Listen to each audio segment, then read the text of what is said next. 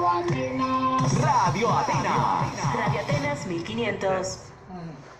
Radio Atenas 1500, su personal y sus anunciantes no se solidarizan con las expresiones vertidas en el siguiente espacio. Ya comenzó tu nueva alternativa de las tardes. Victoria Ciudadana en el Norte. Unidos hacia la victoria. Muy buenas tardes a nuestros radioescuchas. Les saluda José Sierra, moderador de este espacio. Bienvenidos a Victoria Ciudadana en el Norte. Este es el programa oficial del Distrito de Arecibo del Movimiento Victoria Ciudadana. Hoy nos acompañan nuestros candidatos y candidatas, Anet Jiménez Collet, Edwin Marrero Santiago, José F. Cintrón y Dashka Montalvo. Bienvenidos y bienvenidas. José.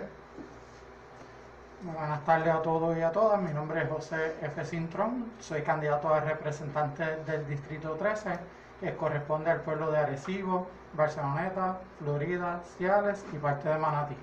Anet. Sí, muy buenas tardes a todos. Mi nombre es Anet Jiménez, muy contenta de estar aquí. Soy candidata al Senado por el Distrito número 3 de Arecibo a sus órdenes. Edwin. Saludos y a todos los compañeros, muy contento por estar aquí otro lunes más. Eh, mi nombre es Edwin Marrero Santiago, candidato a representante por el distrito número 12, que incluye los pueblos de Vega Baja, Vega Alta, Morovis y Manatí. Muy bien, Dashka. Buenas noches, mi nombre es Daksha Montalvo, soy candidata a la legislatura municipal de, de Arecibo y estoy muy contenta de estar aquí. Pues el tema del ambiente ha generado grandes discusiones en Puerto Rico. Recientemente el movimiento Victoria Ciudadana, en conjunto con movimientos ambientales en Puerto Rico, se manifestaron a favor de la protección de la zona que incluye Mar Chiquita, con éxito, por cierto. Hoy los candidatos y candidatas de la zona norte nos comparten propuestas del movimiento. Y con este tema del ambiente, Anet, ¿hemos tenido falta de compromiso? ¿Ha habido falta de compromiso para proteger el ambiente en Puerto Rico?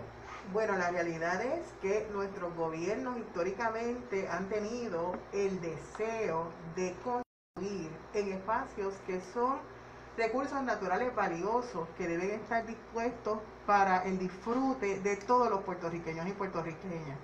Lamentablemente en algunos espacios hemos perdido la oportunidad porque hoteles se han construido. Cuando un hotel se construye frente a la playa se pierde el acceso a esa playa. Tenemos el ejemplo de Dorado, tenemos ejemplos en Río Grande. Así es que la lucha ambiental es una lucha que es constante porque hay grandes intereses que se mueven y desean tener ese espacio reservado para ellos y nosotros en el Movimiento Victoria Ciudadana creemos firmemente en la protección de los espacios del ambiente natural, sabiendo no solamente que es un legado para nuestras generaciones, sino también es un bien que nos hacemos a todos, porque cuando cuidamos el ambiente nos estamos cuidando nosotros también. Hay ejemplos también en la zona, como el caso de la Poza del Obispo, ¿verdad? Que, que hace unos años libró una batalla bien fuerte de la incineradora. Exactamente. Así es que dentro de esta, estas luchas que se dan, siempre van, vamos a ver unas fuerzas que se debaten, eh, fuerzas cuando hay un, un gran poder económico, ¿verdad?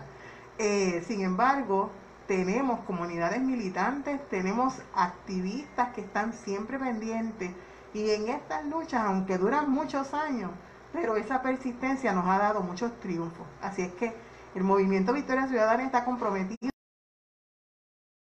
con estos grupos, con estos líderes y lideresas que nos place y nos honra acompañarlos, como lo hicimos también eh, en, una, en una contienda reciente, ¿verdad?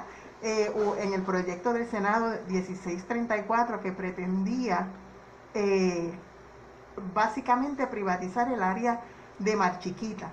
Así es que eh, nos dimos cuenta cuando leímos el proyecto de ley que estaba con un lenguaje bien bonito acerca de el ecoturismo sostenible y la preservación de los espacios, pero cuando uno continuaba leyendo el proyecto, realmente eh, la pretensión del proyecto era pasarle por encima a la planificación que tienen esos terrenos que ya tienen, un, tienen una clasificación de protegido para entonces poderle asignar diferentes tipos de construcción.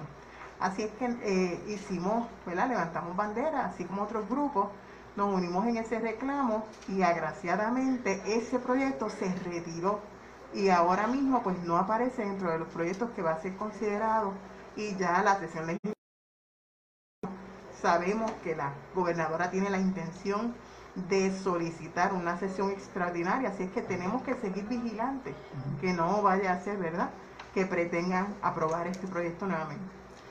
Edwin, eh, ¿ha habido falta de compromiso? ¿Crees que ha habido falta de compromiso en Puerto Rico?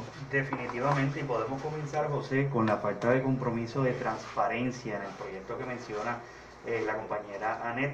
Eh, vemos como incluso eh, el alcalde de, de aquí, de Manatí, ¿verdad? no celebró ninguna vista pública para verdad que los manatieños se enteraran de lo que querían hacer con el corredor nortero, de nor- del norte, aquí en más chiquita específicamente. Así que de- no tienen ningún tipo, como tú bien mencionas, ¿verdad?, de importancia eh, con los recursos naturales de esta administración. Y vamos, lo vemos desde Tania Vázquez, ¿sabes? Proyectos como este se han querido hacer alrededor de Puerto Rico, y no solamente en esta administración, sino también en, en administraciones anteriores. Esta lucha que está teniendo actualmente, por ejemplo, organizaciones como Amigos y Amigas del Mar, no es de ayer, no es de la semana pasada, es de años con el corredor nortero aquí en Manatí. José, la energía solar, en el tema de la energía solar, ¿es eso una alternativa? Y la pregunta quizás sería, ¿cuál es la propuesta de movimiento con respecto a eso? Pues sí, la energía solar es súper importante. Nosotros vemos que tenemos la ley pública del um, pública energética.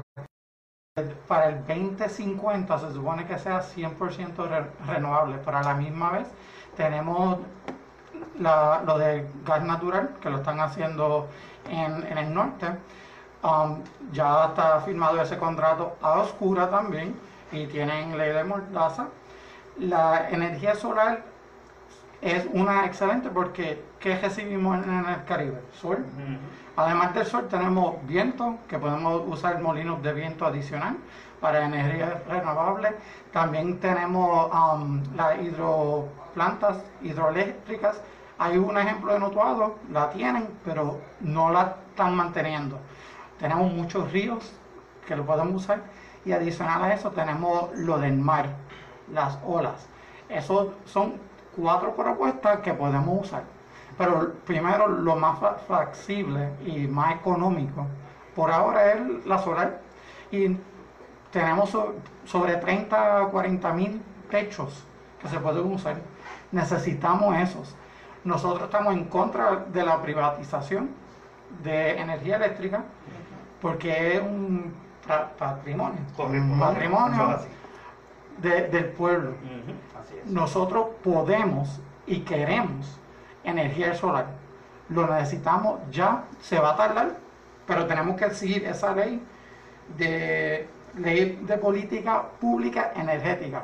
No hacer dos cosas a la vez, sino seguir esa ley para llegar a la energía solar.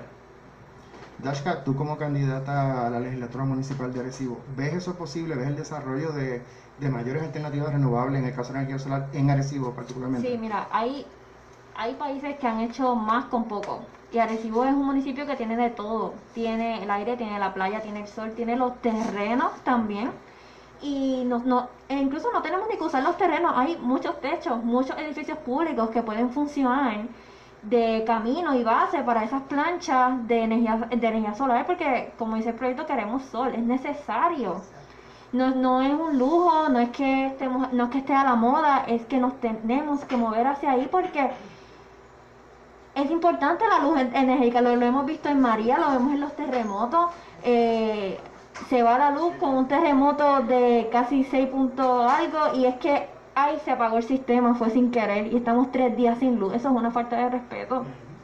Hay gente que está dependiendo de sus servicios y Arecibo es un municipio que la luz se le va constante. A veces tú vas los semáforos sin luz también, muchas cosas, son muchos factores. Si algo tenemos en Puerto Rico es sol, Exacto. definitivo. Es como que para regalar. Y también lo vimos durante María, durante los terremotos, la gente que tenían placas solares eran un punto de encuentro para la comunidad. Y eso ayudaba a la gente de la misma comunidad. Definitivo. Eh, hay un tema bien vinculado al, al asunto de la protección del ambiente y es la protección de los suelos. Este, Edwin, háblanos un poquito de por qué eso es importante y eh, la participación que han tenido ustedes como candidatos y candidatas en la región norte en alguna de esas gestiones. Pues mira, José, yo tenía una duda increíble, ¿verdad?, sobre por qué no construir en estos suelos. Yo, aprovechando que tenía, obviamente, en, en entrevista a los, am- a los amigos y amigas del mar, le pregunté por qué no construir en el Carso. Y todos sabemos que el área norte de Puerto Rico, específicamente esta área que quieren construir en Manatí, es un Carso. Y ella me pone, y lo quiero leer exactamente como lo puso aquí. Puso, el Carso tiene un valor por ser un poco la esponja de los acuíferos del norte.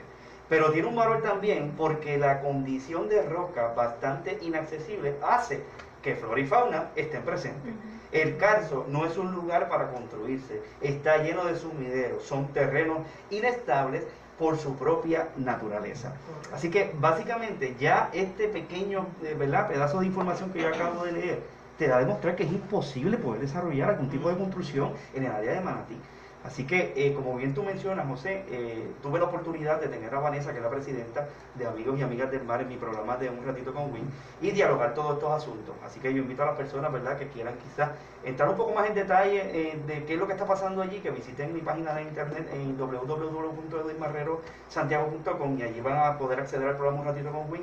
Y Vanessa pudo poner en mi programa, de verdad, toda la información pertinente a lo que está pasando allí. Como dijo el compañero José, de igual forma, ¿verdad? Debemos proteger los recursos naturales y Victoria Ciudadana está muy comprometido con los recursos naturales y obviamente también dando ideas para que utilicemos energías renovables. Y tú has sido líder comunitario desde hace muchos años eh, y ahora candidato también, eh, tu candidatura a la Cámara. Eh, han, han estado, tanto tú como compañeros y compañeras de la región, han estado trabajando también con, con Organic Power allá en Vega Baja. Correcto. Eso es otro, eso es un vivo ejemplo de si, por, si, si este proyecto 1643, como mencionaba la compañera Anet, no lo hubiesen retirado, tuviéramos un, un, un Organic Power en Manatí ahora mismo para que las personas que me están escuchando y sepan lo que es eh, ¿verdad? Organic Power. Es una empresa que supuestamente, porque te lo pintan así de bonito, y ese es el problema. Usted ve el proyecto que quieren desarrollar en Manatí, y sinceramente yo lo compro, yo digo que bonito, esto está espectacular. Pero claro, no te hablan del problema que hay detrás de, de hacer esas construcciones en este tipo de terreno. Pues exactamente lo que está pasando en Organic Power, que se están afectando actualmente sobre 18 comunidades de Vega Baja por esta empresa permanecer allí. Esta empresa ya se le ha dado a través del Departamento de Recursos Naturales 12 seguidecista y lamentablemente tuve a Lisette eh, que es una de las líderes que está al frente de esta lucha en el, en- específicamente en la comunidad de Ojo de Agua, y ella me comentó incluso que eh, la, la empresa Organic Power está en un, en un caso de ley de quiebra. Así que estas personas, como saben, ¿verdad? Que ya la comunidad se está organizando, como saben que ya hay un movimiento gigantesco y que está creciendo en contra de lo que está haciendo allí esta empresa Organic Power, pues ahora decide abrir una ley de quiebra para tratar, ¿verdad? De quizás poner piedras en el camino para, para que no siga avanzando todo, todo lo que han hecho ya estos líderes comunitarios en Vega Baja. Y pues nosotros hemos estado al frente, la compañera también ha tenido la oportunidad, Yamira, también candidata al Senado, ha tenido la oportunidad de hacer un recorrido con estos líderes comunitarios y quiero eh, ser bien, bien, bien claro en esto. Nosotros vamos a continuar en, en apoyo a estas comunidades que se están viendo afectadas por Organic Power y vamos a continuar también trabajando referente con el proyecto 1643, estar bien pendiente a que no vuelva a sobrevivir y si sobrevive, estar en la calle con nuestros ciudadanos y ciudadanas. Este plan, eh, José, este plan de, de la empresa Luma con respecto a, la Autoridad de Energía Eléctrica también tiene mucho que ver con el tema que hablamos ahorita de, de la transición y la energía solar, ¿verdad? Sí, porque ellos quieren o crearon el, el puesto de gas, pues ellos básicamente reciben el gas natural y nosotros supuestamente iba a haber una baja, pero se, se ve ahora que hay un aumento porque el petróleo bajó y el gas está más alto. Y entonces eso también nos va a afectar a nosotros. Y si tenemos energía solar, ya tenemos un, un pago fijo vamos a tener el precio fijo de, de siempre, porque entre la energía es gratis. Y otra cosa que tenemos que estar pendientes es que no queremos impuestos al sol, porque el sol es gratis, el agua es gratis, el viento es gratis. No debemos tener ningún tipo de impuesto. Dashka, eh, reciclaje, es una propuesta del movimiento Victoria Ciudadana. Ahora te digo algo. no es un modelo nuevo. El asunto del reciclaje se ha ido trabajando. ¿Qué es lo que no ha funcionado? ¿Cuál es la situación de, de la región norte con relación a esto y de Arecibo? Pues mira, lo que pasa es que la gente ve el reciclaje como un trabajo extra. O sea, yo no tengo tiempo para reciclar. Eso no cabe en mi vida. Y yo creo que vale la pena eh, cambiar tu estilo de vida por el ambiente. Pero como no nos educan, no, no, que yo hago con esto, que yo hago con el aluminio, que yo hago con el plástico, ay no, esto es demasiado, lo tiro todo a la basura. Y aunque la gente cambiara su estilo de vida, el problema que hay en Arecibo es que las plantas de reciclaje están de decoración. Y todas terminan al lado del vertedero, un vertedero ilegal, pero ya pues lleva tantos años que la gente lo ha dado por hecho, que ese es el vertedero de Arecibo, que está aledaño al, ca- al caño tiburones, que es una reserva natural que se sigue contaminando por culpa de los desperdicios y el municipio está a oídos sordos. Y el reciclaje, el archivo lo vemos, tú caminas y vas y siempre hay basura, incluso a veces hay problemas para que te recojan tu basura normal. Imagínate, entonces, como si hubiese un... sis- Claro. Hay problemas para la basura normal, ¿qué vas a hacerte si te pido un sistema de reciclaje? Entonces, hay que, hay- el problema es la administración, una administración Correcto. sin visión. Exactamente. Hay evidencia, países, regiones que, que han demostrado basura cero como, como efectiva. Mira, sí, la basura cero eh, empieza, suena un poco cliché, pero suena- empieza desde nosotros y desde las escuelas. Para, para entonces darnos cuenta nosotros qué basura es un lujo y qué basura es necesaria. Eh, mucha gente habla de las botellas de agua, de las latas, pero incluso la ropa, los textiles son a veces vuelven basura y se tardan años de años en reciclarse y terminan en los vertederos. Y buscando maneras, buscando, usando según ropas de segunda mano, aprendiendo a que si el, el pantalón se me rompió, déjame cogerle el ruedo. Pensar distinto. No es que este pantalón se me rompió, me voy a comprar otro, este lo tiro a la basura y en cuanto el, el camión lo recogió ya no es mi problema. Exacto. Ese es el problema que está pasando en Arecibo, que tiene muchos ecosistemas, muchas reservas naturales y mucha gente, pero la administración no está, no, no se está haciendo responsable de lo que está pasando en el municipio. Anet, estamos hablando de la disposición de la basura, pero vamos a hablar de cómo creamos alimentariamente también, ¿verdad? Lo- lo- nuestro, nuestro sustento. la- esto- eh, es una propuesta eso de la, el asunto de la soberanía, soberanía alimentaria para el movimiento. Pues fíjate, es, es una propuesta y aunque parezca que quizás es un poquito diferente a lo que está hablando Dacha, realmente no. Porque cuando nosotros podemos vernos dentro de un sistema, dentro de un planeta, dentro de un país, que todo lo que hacemos tiene una consecuencia, tiene un efecto, pues nosotros podemos a través de la educación y por eso estas iniciativas que tienen que ver con reciclaje y soberanía alimentaria están siendo impulsadas desde la juventud que tenemos ahora mismo en Puerto Rico. Mucho joven que ha vuelto de Estados Unidos porque quieren y desean echar hacia adelante este país y tienen ya en su mente a través de la educación una visión diferente de lo que debe ser el país, de lo que debe ser Puerto Rico. Tienen una visión de un país que se sustenta a sí mismo y que se encarga de sus desperdicios en sí mismo. Y de eso es que se trata, que nosotros podamos generar la basura necesaria y cuando ya generada esté, la podamos procesar de una manera que no afecte el planeta, que no nos afecte a nosotros mismos, que nosotros podamos generar nuestros propios alimentos, que no dependamos tanto o no dependamos y punto de las importaciones. Porque ahora mismo sabemos que por nuestra situación colonial nosotros no podemos estar regulando el mercado. Eso es algo que está fuera de nuestra mano. Pero hay algo que sí podemos hacer. Nosotros podemos producir los alimentos que necesitamos. Eso nadie nos los impide. Pero que necesitamos tener un gobierno que tenga la visión estratégica de producir, de incentivar, de buscar dónde es que están las oportunidades, que pueda mirar a Puerto Rico como una isla completa que se interrelaciona, que no todo está en el área metropolitana, que cuando hablamos de las partes que son más vulnerables, estamos hablando del sur, estamos hablando de Vieques, estamos hablando de Culebra. Y entonces toda esa visión de un país completo donde todos estamos aquí, todos nos impactamos, es lo que nosotros queremos hacer posible en el movimiento Victoria Ciudadana. Y eso es un plan que, y es un compromiso que tiene el movimiento. Así es. Ok, es un José. compromiso. Y adicional, tenemos que incentivar el consumo local. Um, ahorita estaban hablando de que antes había unas guaguas que estaban estaban dando vueltas vendiendo verdura y está volviendo eso y muchas veces la gente no quiere salir o no quieren comprarlo porque dice que es más caro, pero es más orgánico porque es de aquí, sabemos de quién viene y no, no viene en tránsito, porque si vamos al supermercado muchas veces no tenemos vegetales, verduras de aquí, casi siempre, la gran mayoría, casi siempre, la gran mayoría viene de, de otros países.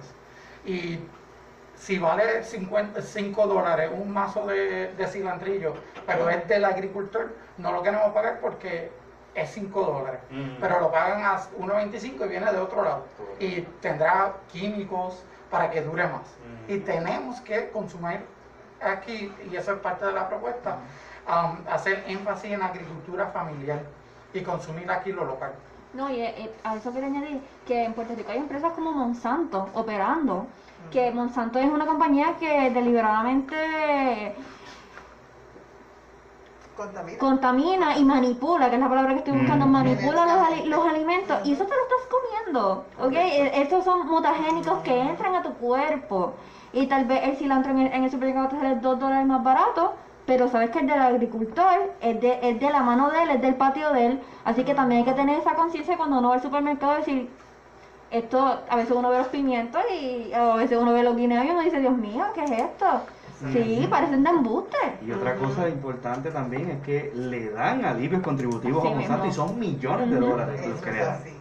Que nosotros nuevamente como país necesitamos empezar a estrategizar a quién nosotros queremos incentivar. Exactamente. Lo que pasa es que tenemos un país que ha sido dominado por grandes intereses por demasiado tiempo.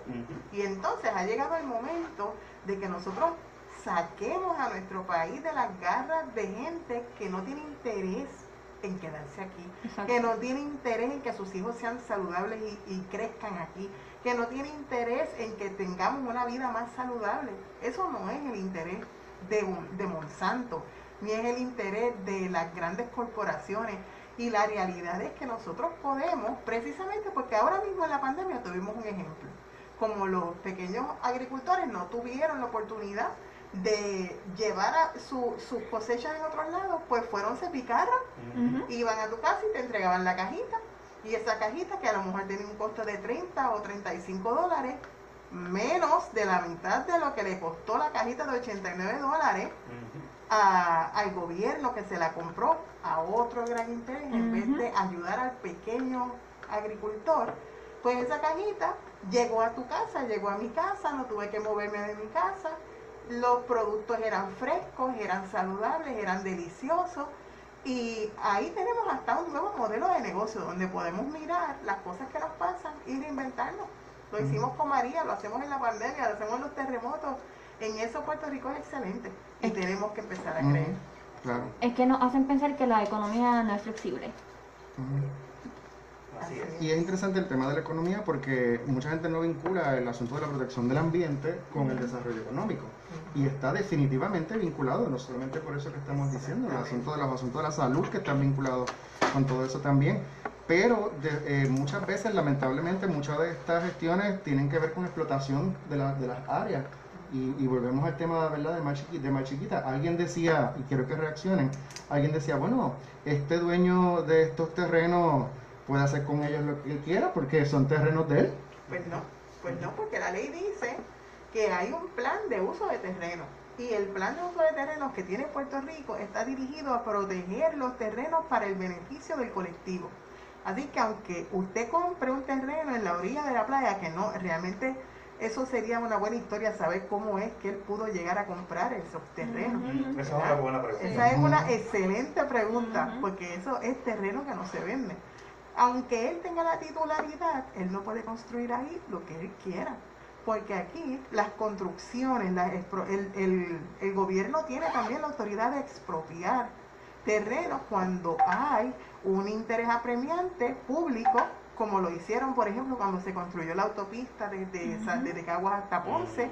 Así es que ese tipo de construcciones que conlleva ¿verdad? Una, una inversión capital y un impacto ambiental que se tiene que considerar, pues entonces ahí se sopesa cuál es el beneficio versus el daño que se va a hacer. Porque siempre que hay construcción hay un daño ambiental. Lo que pasa es que hay que evaluarlo.